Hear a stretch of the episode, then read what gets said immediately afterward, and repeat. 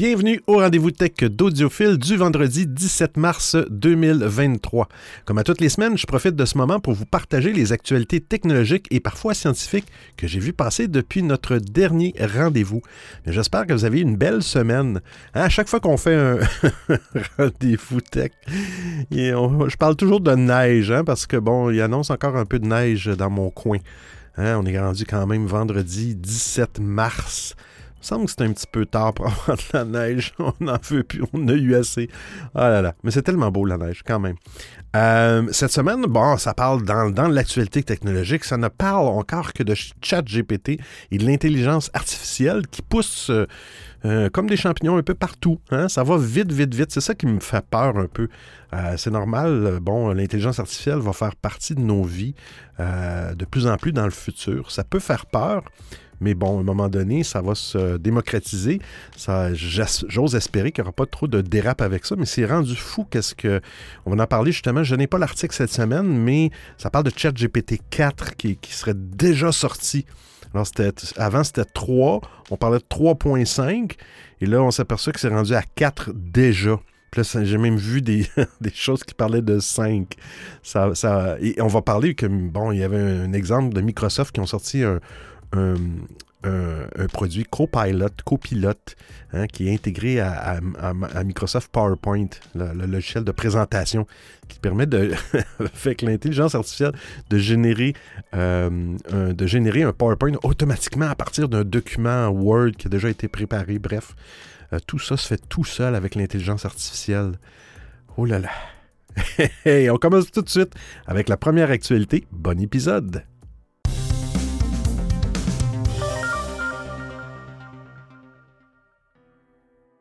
Intel et Microsoft se préparent pour Windows 12. L'arrivée d'une nouvelle version de Windows est toujours très attendue. Si c'est Microsoft qui devrait faire la grande annonce d'ici quelques mois, Intel vient peut-être de vendre la mèche. Alors sur Twitter, il y a un utilisateur qui s'appelle Leaf Hobby qui a déjà donné plusieurs informations par le passé, qui donne de nombreux détails sur la plateforme Meteor Lake d'Intel. Elle devrait servir de base pour la prochaine génération de processeurs. Dans son message sur les réseaux sociaux, Leaf Hobby assure que ces nouvelles puces prendront en charge Windows 12 sans donner plus de détails. Pour l'heure, ni Intel ni Microsoft n'ont voulu confirmer cette rumeur. Euh, pourtant, l'arrivée de Windows semble imminente. Dans une récente interview pour le média américain The Verge, Youssouf Mehdi, responsable du marketing pour Microsoft, a assuré que les équipes de la firme travaillent sur une nouvelle version de Windows. Cette dernière devrait prendre en compte les récentes avancées des intelligences artificielles. Et voilà, dans les systèmes d'exploitation. Cette volonté d'intégration de l'IA dans Windows 12 pourrait contraindre Microsoft à travailler encore plus en collaboration avec des entreprises euh, matérielles comme AMD ou Intel. Les puces de, nos prochains ordinateurs devront être capables de comprendre le fonctionnement de Windows 12 le mieux possible pour offrir la meilleure expérience utilisateur possible. Ce travail commun entre logiciel et matériel pourrait expliquer les fuites récentes chez Intel, mais aussi la sortie du Ryzen 7000, le dernier processeur d'AMD. La marque s'est vantée lors de sa commercialisation de produire la première puce euh, x86 Intel. Bref, c'est pas vraiment du Intel, c'est du AMD, mais bon, capable de supporter le fonctionnement d'une intelligence artificielle. De son côté, Intel devrait rapidement rattraper le wagon avec son processeur Meteor Lake, attendu pour la fin d'année 2023 ou le tout début 2024, il devrait lui aussi être capable de prendre en charge les intelligences artificielles. Enfin, Microsoft euh, devrait attendre une certaine maturité des puces pour sortir Windows 12. L'entreprise semble revenue sur son cycle initial de trois ans entre deux versions majeures de son système d'exploitation. Windows 12 devrait donc être présenté en 2024 pour un lancement en fin d'année.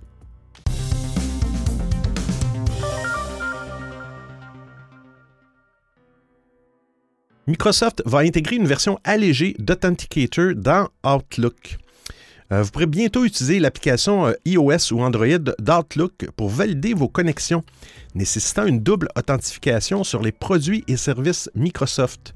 Le géant américain est en effet sur le point d'introduire Authenticator Lite, une version allégée de son application d'authentification multifacteur Authenticator dans son client de messagerie mobile.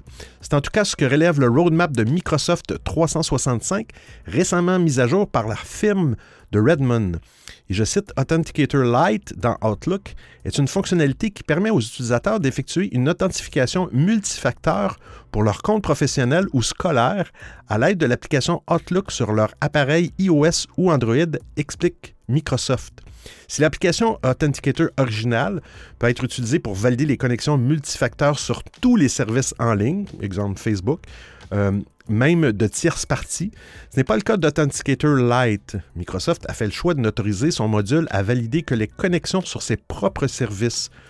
Un moyen sans doute euh, de simplifier l'utilisation de la double authentification pour les utilisateurs peu aguerris, sans les forcer à installer une application dédiée qu'ils devront apprendre à configurer. Surtout, ce choix pourrait être stratégique de la part de Microsoft. Sur iOS comme sur Android, Outlook est somme toute bien plus populaire qu'Authenticator. À noter également que le système ne serait, au moins euh, à son lancement, utilisable que pour les utilisateurs disposant d'un compte professionnel ou scolaire. Pour l'heure, Microsoft n'a pas dévoilé ce à quoi ressemblerait cette intégration dans Outlook. Toutefois, il se pourrait qu'Authenticator Lite ait un fonctionnement similaire à ce que propose déjà Google au sein de ses applications. La firme de Mountain View embarque en effet déjà un système d'authentification multifacteur dans plusieurs de ses applications dont Gmail et YouTube. Au moment de se connecter à un service Google, le système affiche une notification vous invitant à valider votre connexion en validant l'autorisation affichée dans les applications Google auxquelles vous êtes déjà connecté. D'après la roadmap de Microsoft, l'intégration d'Authenticator Lite dans Outlook devrait être disponible en preview sur iOS et Android dès ce mois de mars. La fonctionnalité devrait donc arriver très rapidement sur tous les appareils éligibles.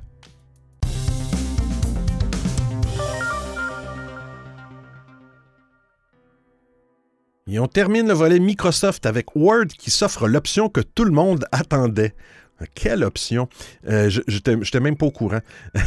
si vous avez l'habitude d'écrire sur un logiciel de traitement de texte, vous savez que sans doute que l'action de copier-coller entre deux applications pose parfois de sérieux problèmes en matière de compatibilité. En termes de mise en page notamment, il n'est pas rare de se retrouver avec des bouts de phrases à la mise en forme approximative, flanqués d'un lien hypertexte ou de tonnes de macros dont on se serait bien passé. Depuis des années, la majorité des outils de traitement de texte permettent déjà de coller un texte sans prendre en compte euh, sa mise en forme.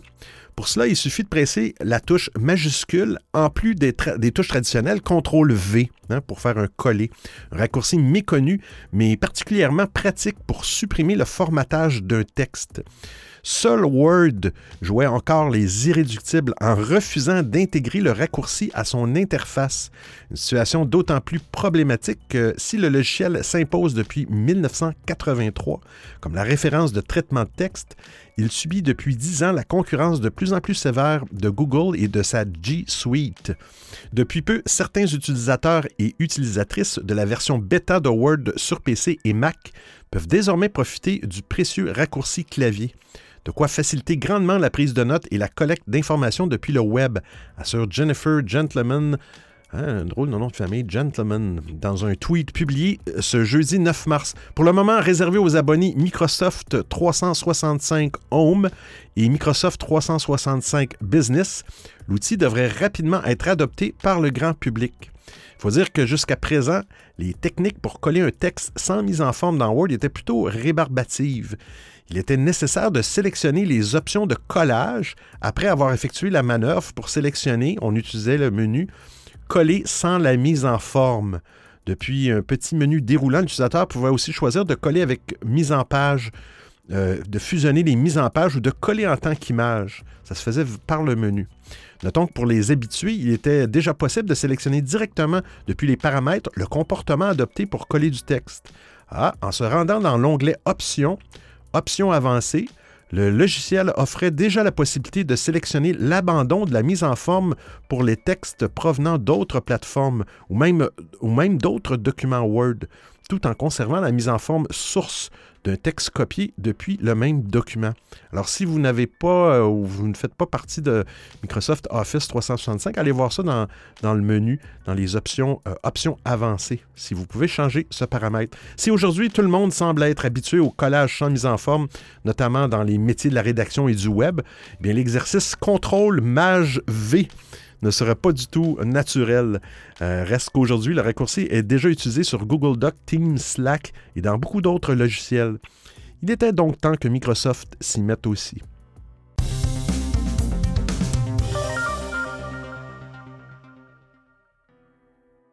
Google ressuscite une vieille fonctionnalité sur Android. Ça me rappelait des souvenirs. Après avoir lancé la première version preview d'Android 14 en février, Google vient de lancer une seconde version. Celle-ci n'est toujours pas assez stable, mais elle inclut de nouvelles fonctionnalités à tester. Et parmi ces nouveautés euh, d'Android 14, selon Michel Raman, euh, il y a une nouvelle option dans les paramètres d'accessibilité. Ce sont les notifications flash. En substance, lorsqu'elles sont activées, l'écran ou le flash de l'appareil photo s'illumine pour alerter l'utilisateur. Pour la notification flash de l'écran, l'utilisateur peut choisir la couleur. Une nouveauté qui n'est pas sans rappeler les, LED, les fameux, euh, les fameux LED ou en français les DEL, euh, les diodes électroluminescentes hein, de notification qu'on avait sur les anciens smartphones Android. Il y a quelques années, un bon nombre de smartphones sous Android avaient effectivement des lampes LED sur euh, les bordures de l'écran. Hein. Ces LED clignotent quand l'utilisateur a une notification et la couleur de la lumière peut même indiquer à quel genre de notification il faut s'attendre. Hein, par exemple, on pouvait avoir une lumière blanche pour les courriels, une lumière bleue pour les notifications Messenger.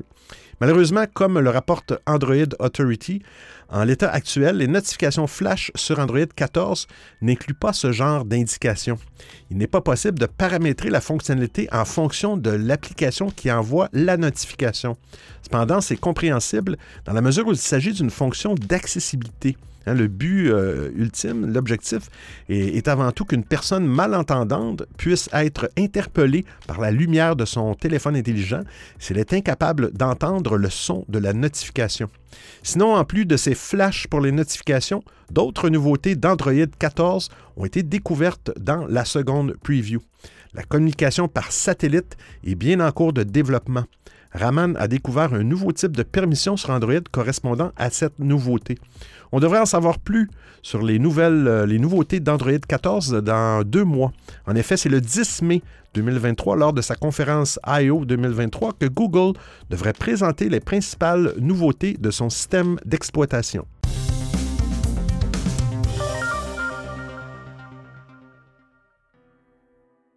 Gmail, euh, Docs, Slides sont tous des produits euh, de Google. Eh bien, l'intelligence artificielle générative vient révolutionner les services de Google. Après Bard, euh, Google fait une nouvelle annonce majeure en matière d'intelligence artificielle. La firme annonce l'arrivée de l'intelligence artificielle générative dans ses services. La firme californienne vient d'annoncer qu'elle proposera bientôt de nouvelles fonctionnalités d'IA dans les applications comme Gmail, Doc, Sheets ou encore Slides. Parmi, euh, bon, bref, Docs, c'est un peu l'équivalent de Word, Sheets, Excel et Slide euh, PowerPoint du côté de Microsoft. Parmi les nouveautés annoncées, Google proposera de nouvelles façons de générer de résumés et de réfléchir à un texte avec l'IA dans Docs. Du côté Gmail, Google veut aller plus loin que Smart Compose en générant des courriels complets en se basant sur une liste de points. L'utilisateur aura simplement à compléter, abréger le message ou ajuster le ton à sa convenance.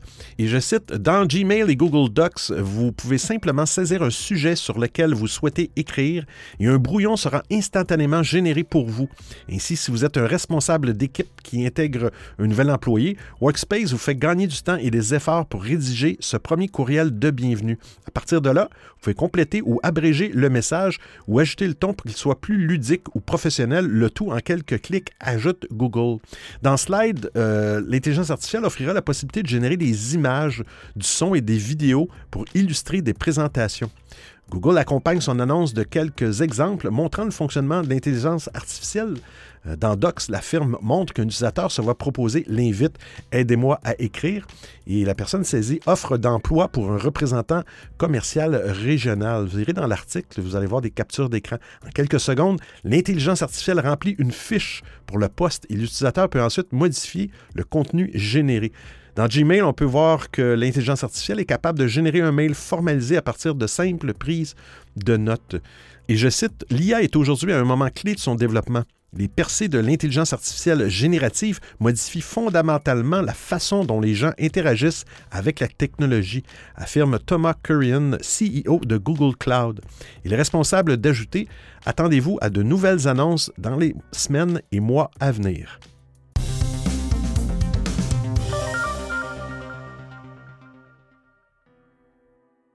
Comment Apple peut séduire les fans de musique classique?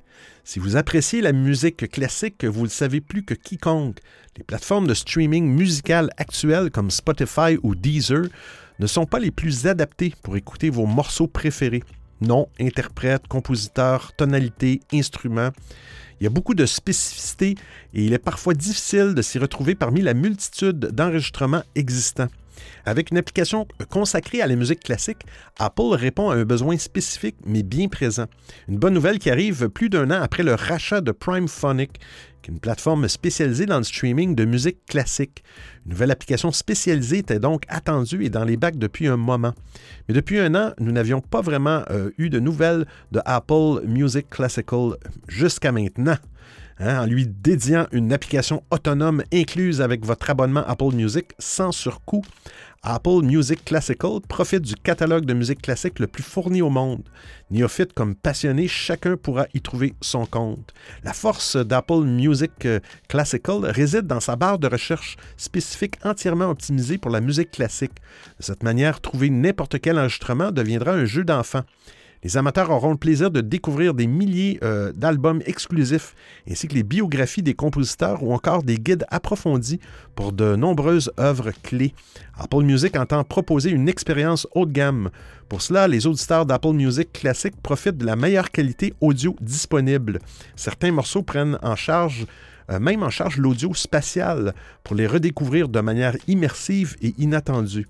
Déjà disponible en précommande, Apple Music Classical sera lancé le 28 mars 2023 pour votre plus grand plaisir. Face à la concurrence, Apple Music arrive à s'imposer de plus en plus. Alors que Spotify s'offre une refonde qui ne plaît pas à tout le monde, Apple Music permet à la firme de Cupertino de réaliser de bons résultats, même en début d'année, et qu'elle ne sort pas de nouveaux produits.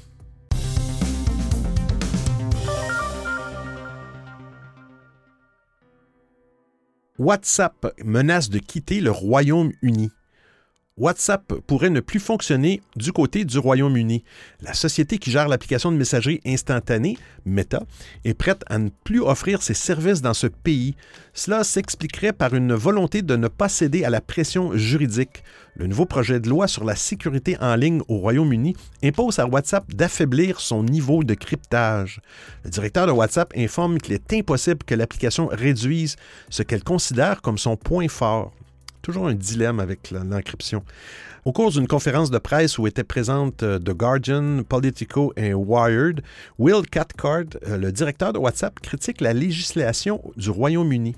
Pour lui, c'est l'une des pires dans le monde occidental. Et je cite Nous avons récemment été bloqués en Iran, par exemple, mais nous n'avons jamais vu une démocratie libérale faire cela, a déclaré M. Cathcart, comme euh, le rapporte The Guardian. La réalité, c'est que nos utilisateurs du monde entier veulent la sécurité. 98% de nos utilisateurs se trouvent en dehors du Royaume-Uni, ne veulent pas que nous réduisions la sécurité du produit.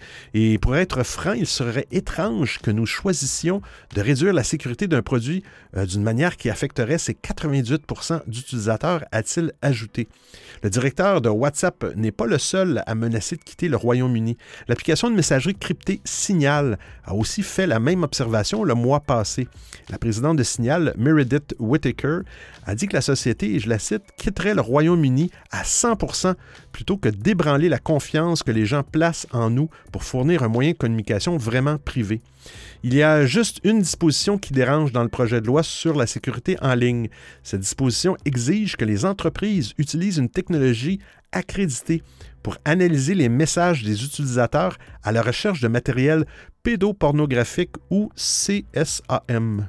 Aucune idée c'est quoi. L'application de cette disposition occasionnera forcément de briser le cryptage de chacune des applications que sont WhatsApp et Signal, ce qui sera difficile à faire au risque de perdre la confiance des utilisateurs. Vous écoutez le rendez-vous tech d'Audiophile. Vous pourrez bientôt vous débarrasser de l'application Messenger. Vous ne serez plus obligé d'installer l'application Messenger pour envoyer des messages privés à vos amis. Alors que cette application est aujourd'hui nécessaire pour discuter en privé, la fonctionnalité de messagerie sera bientôt réintégrée à l'application Facebook. Dans un billet de blog, Meta annonce qu'il est en train de tester ce changement et celui-ci sera accessible à plus de personnes avec le temps.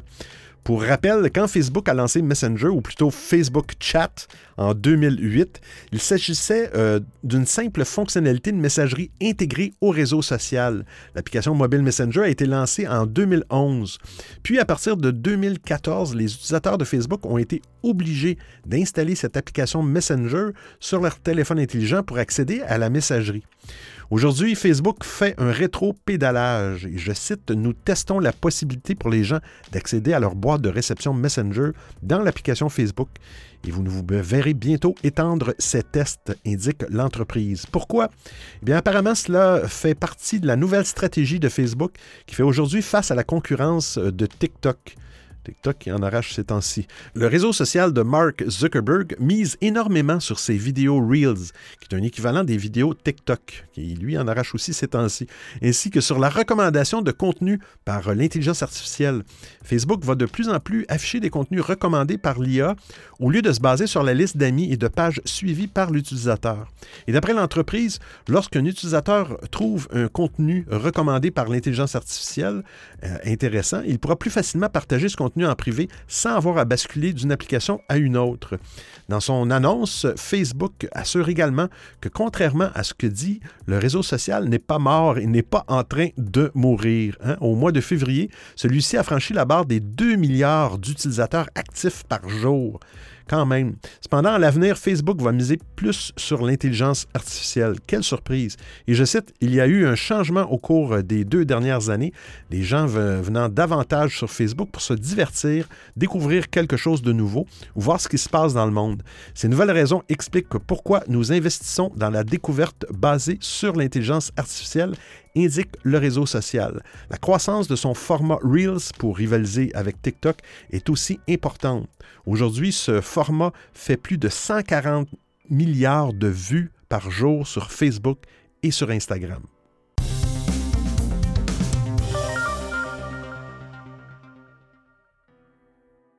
Et Facebook Meta menace d'enterrer Twitter avec ce mystérieux projet.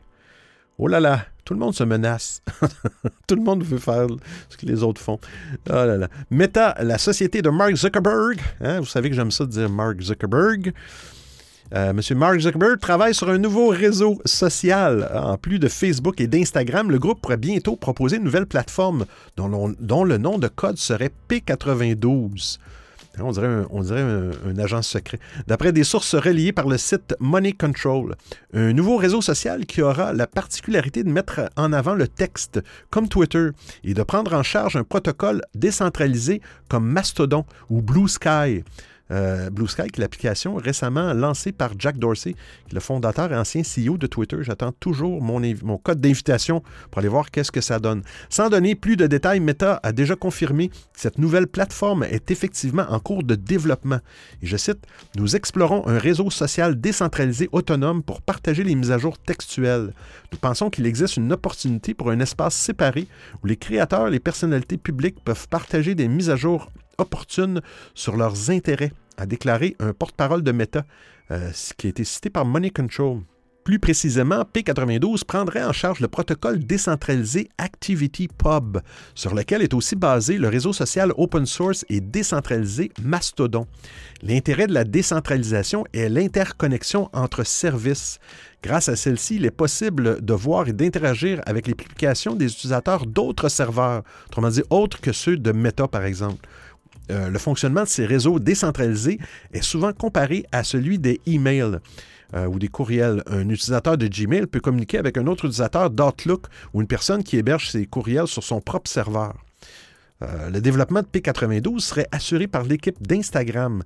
Et d'après le site euh, Platformer, les travaux seraient supervisés par Adam Mossery, qui est le PDG d'Instagram. D'ailleurs, Money Control suggère que quand P92 sera lancé, l'utilisateur se connecterait à l'application en utilisant son compte Instagram. Ah bien. Il est important de noter que les réseaux sociaux décentralisés ne datent pas d'hier. Mastodon, par exemple, existe depuis des années. Effectivement. Cependant, suite au rachat de Twitter par M. Musk, la demande pour les alternatives au petit oiseau bleu a augmenté. Mastodon, par exemple, a observé une importante hausse de son nombre d'utilisateurs. De plus en plus de plateformes existantes s'intéressent aussi à la décentralisation. Le site Medium, par exemple, a créé un serveur Mastodon qu'il propose à ses membres. Et Tumblr a annoncé en décembre, ça je ne savais pas, la prise en charge de la technologie Activity Pub. Je pensais que Tumblr, c'était fini. Désormais, le géant Meta s'intéresse aussi à la technologie. Et ce n'est pas si étonnant. Meta suit énormément les tendances et lorsqu'il constate qu'une app ou, un service rival cartonne, ben, il peut s'en inspirer, hein, comme les stories de Snapchat, les vidéos de TikTok mais pour le moment, on ne sait pas quand l'application P92 sera disponible.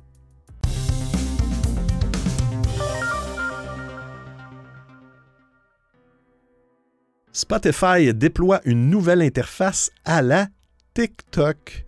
Oh là là. Après avoir remplacé le bouton euh, cœur par un bouton plus à double fonction, Spotify déploie maintenant une refonte complète de son interface sur iOS et Android. Il a annoncé à l'occasion de son événement Stream On.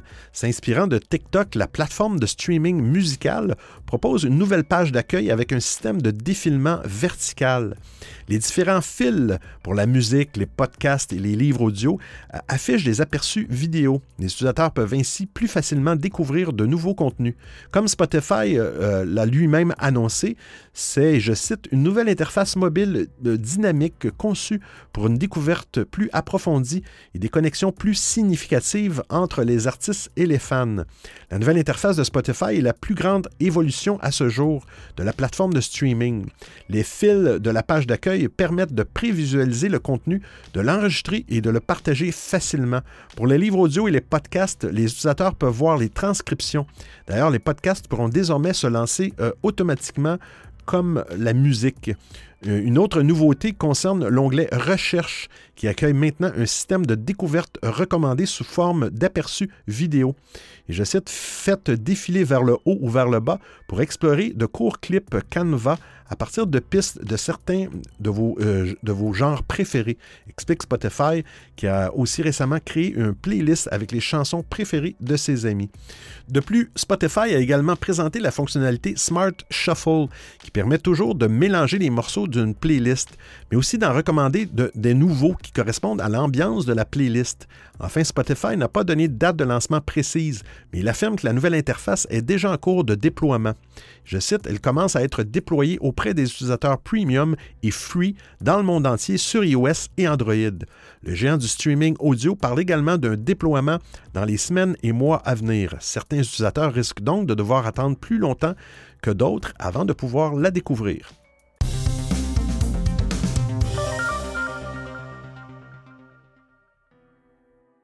Et si TikTok était interdit en France? TikTok euh, aurait sans doute espéré démarrer 2023 euh, d'une autre manière, effectivement. Alors que l'entreprise est menacée d'interdiction aux États-Unis, la Maison-Blanche y est dite euh, favorable, le Sénat français ouvre lui aussi une enquête. La commission d'enquête sénatoriale sur l'utilisation du réseau social, TikTok, a débuté ses travaux lundi avec l'audition de Marc Fadoul, chercheur en intelligence artificielle, spécialiste des algorithmes.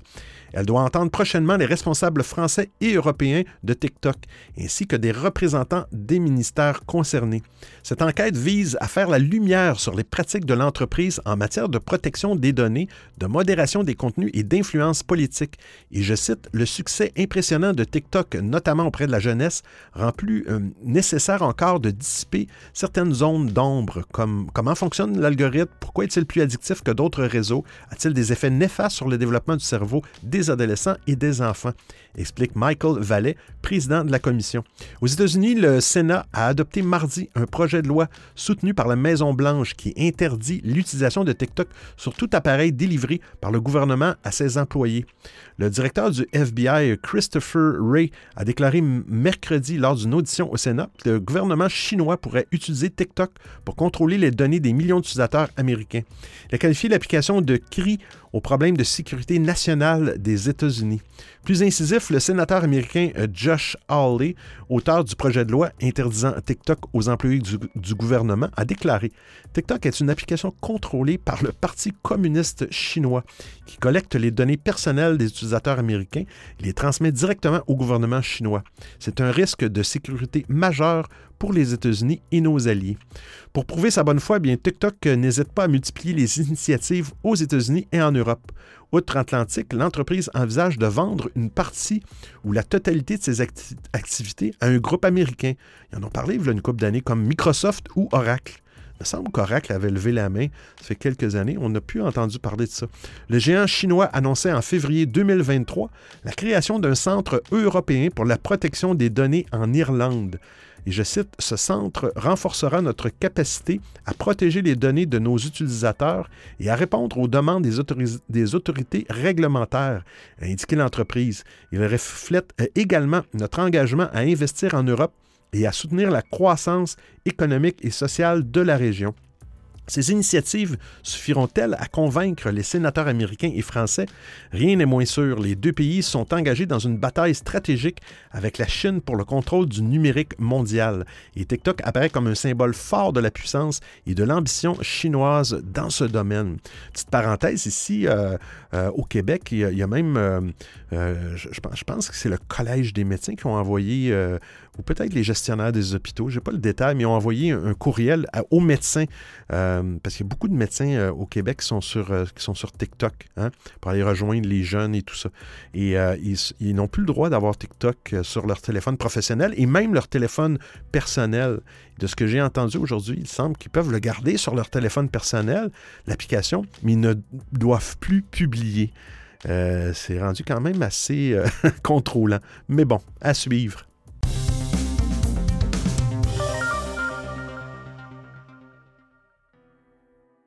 Comment modifier la taille des sous-titres Netflix sur une télévision? Ah, c'est bien ça. Les sous-titres de Netflix sont trop petits pour vous. Comme le rapporte le, site TechCrunch, depuis quelques jours, le service de streaming vidéo vous propose enfin un moyen de personnaliser ceux-ci sur les Smart TV afin qu'ils soient plus lisibles par rapport à la taille de votre télévision ou par rapport peut-être à la distance depuis laquelle vous regardez. Ça peut faire une différence. Pour personnaliser l'affichage des sous-titres de Netflix sur une télévision, vous devez d'abord lancer la lecture d'une vidéo. Sous les commandes du lecteur vidéo, vous verrez une nouvelle icône d'engrenage où se trouvent les paramètres des sous-titres. Appuyez dessus et vous verrez apparaître les nouvelles options qui vous permettent de personnaliser l'apparence des sous-titres. Vous pouvez choisir entre des sous-titres moyens, plus petits ou plus grands. Et le service de streaming propose aussi des options pour le style des sous-titres. Netflix précise néanmoins que ces options euh, pour les sous-titres ne sont pas disponibles pour l'arabe, l'hébreu, le japonais, le coréen, le roumain, le thaï et le chinois traditionnel. Pour régler les sous-titres sur PC, hein, ça existe aussi sur PC, l'option existe euh, depuis longtemps sur le site de Netflix. Il faut cliquer sur la flèche vers le bas à côté de votre profil sur le coin supérieur en haut à droite. Dans le fond, oui, on déroule notre profil. Et euh, ensuite, on clique sur compte. Et dans la section profil et contrôle parental, on clique sur notre profil. Puis, on clique modifier à côté de l'affichage des sous-titres. Et on peut ainsi changer la police, la taille des sous-titres ainsi que l'ombre.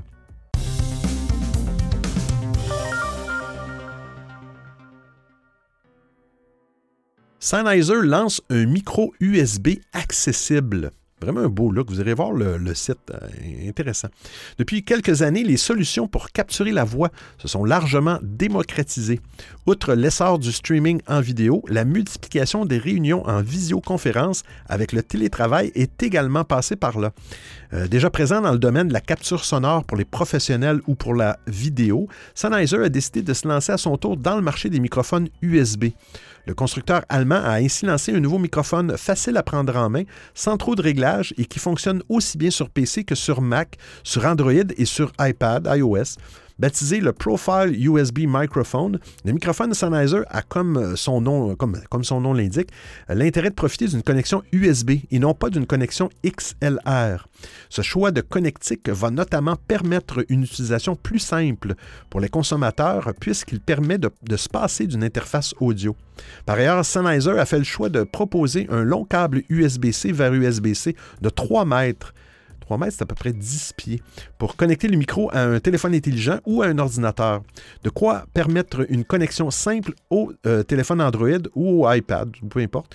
En revanche, pour les PC hein, qui ne profiteraient pas de prise USB-C, il faudra nécessairement passer par un autre câble ou un adapteur ou acheter effectivement un adapteur USB-C vers USB-A. Pas besoin de pilote ou de logiciel spécifique pour utiliser le Sennheiser Profile USB Microphone. Il suffit de le brancher à la prise, c'est tout. Par la suite, le micro peut être contrôlé à l'aide de quelques boutons et curseurs. De quoi passer le micro en mode silencieux. Oui, un bouton, effectivement, il y a quatre boutons. Euh, un bouton silencieux, un, bouton pour régler le gain, hein, le, gain du microphone, euh, augmenter le volume du retour audio, parce qu'on peut brancher un, casque d'écoute dans le microphone, et augmenter le volume du, retour audio. Bref, euh, c'est vraiment bien fait. et pour la captation vocale, Sennheiser a fait appel à sa propre capsule, la KE10, qui est déjà utilisée sur les micros MKE 600, les micros Canon ou le MKE 400 pour ceux qui connaissent, euh, ceux qui sont plus compacts. Il s'agit donc d'un microphone cardioïde qui va surtout capturer les sons proches. Sennheiser ne propose ainsi pas de mode omnidirectionnel pour utiliser par exemple un seul micro posé au milieu d'une table. Euh, pour un enregistrement de podcast. Notons que par ailleurs que la capsule est suspendue pour éviter les bruits de choc ainsi que le, ainsi le micro intègre un fil anti-pop pour réduire les plosives. Implosive, euh, c'est quand on fait des P, P, P, P dans les micros. Ou des B, des P, P. Faut pas que ça, faut pas que ça donne de coups. Ben, petite parenthèse. Le Sennheiser Profile USB est d'ores et déjà disponible. Il est proposé en deux versions. Un kit de base avec un pied fixe en métal à 129 euros, quand même. Et un kit avec un bras articulé pour 199 euh, euros. Euh, sérieusement, euh, c'est vraiment, euh, c'est vraiment abordable pour un genre, un, microphone de ce genre.